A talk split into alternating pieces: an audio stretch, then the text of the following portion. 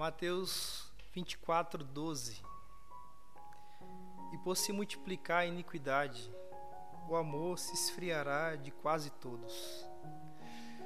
Esse texto faz parte do chamado sermão profético ou sermão escatológico de Jesus.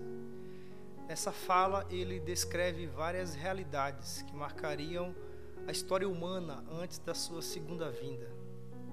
Dentre as várias descrições feitas por Jesus, uma das que mais evidenciaria esse tempo de apostasia e de fim seria a multiplicação da iniquidade e a falta de amor, ou iniquidade versus amor.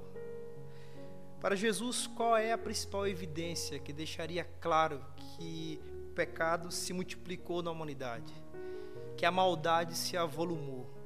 Seria a inexistência do amor ou, ou o esfriamento do amor. Essa profecia de Jesus nunca teve tão atual como no tempo presente. Falta amor em todas as nossas, em todas as dimensões da existência humana. Falta amor a Deus acima de tudo. Falta amor ao próximo, ao outro. Falta amor a si mesmo, o amor próprio. Falta amor às coisas criadas. A gente destrói tudo, a gente polui tudo, a gente desmata tudo.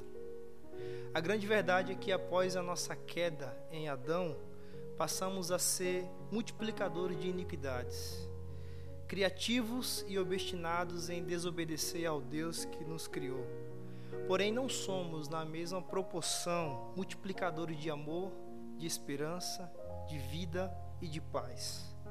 João ele é claro no seu evangelho ao dizer que ele Deus nos amou primeiro.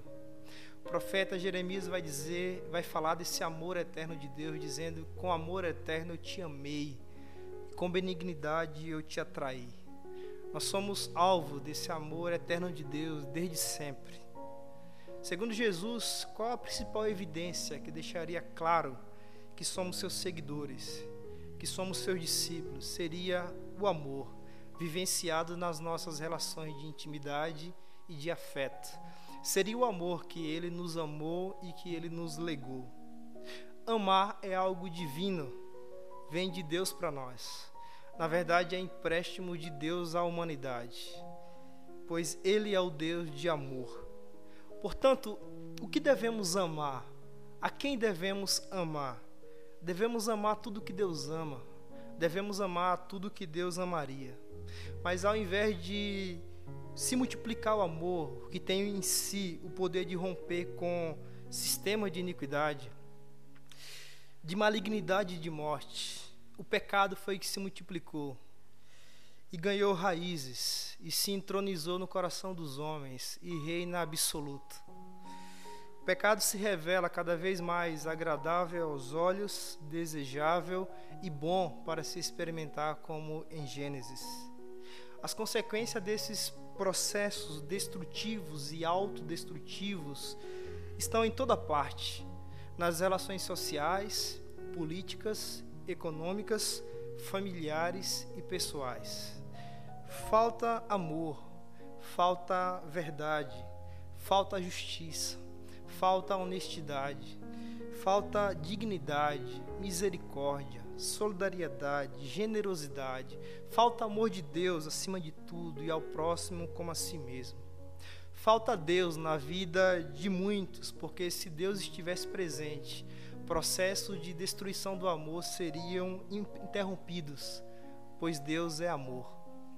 Então eu queria te encorajar nesse tempo do fim ou nesse tempo de dores, a não deixar que o amor se esfrie em você a não deixar que o amor se vá em você nesse tempo de quarentena, de solitude, de solidão e de afastamento social. Não deixe que o pecado, com as suas mais diferentes caras e formas, se multiplique em você a ponto de roubar você de você mesmo, de roubar você de ser aquilo que Deus um dia pensou que você seria, de roubar você de, de ser amado por Deus e de amar a Deus acima de todas as coisas. Não deixe que o amor em você vire cinzas.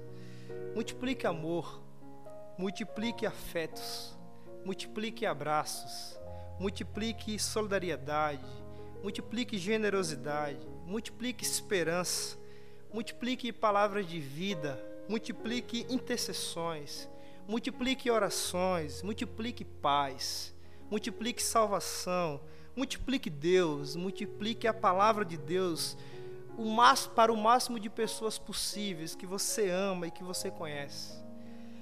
E que precisa ouvir isso nesse momento. Multiplique amor, porque Deus é amor. Que isso seja uma realidade na sua vida.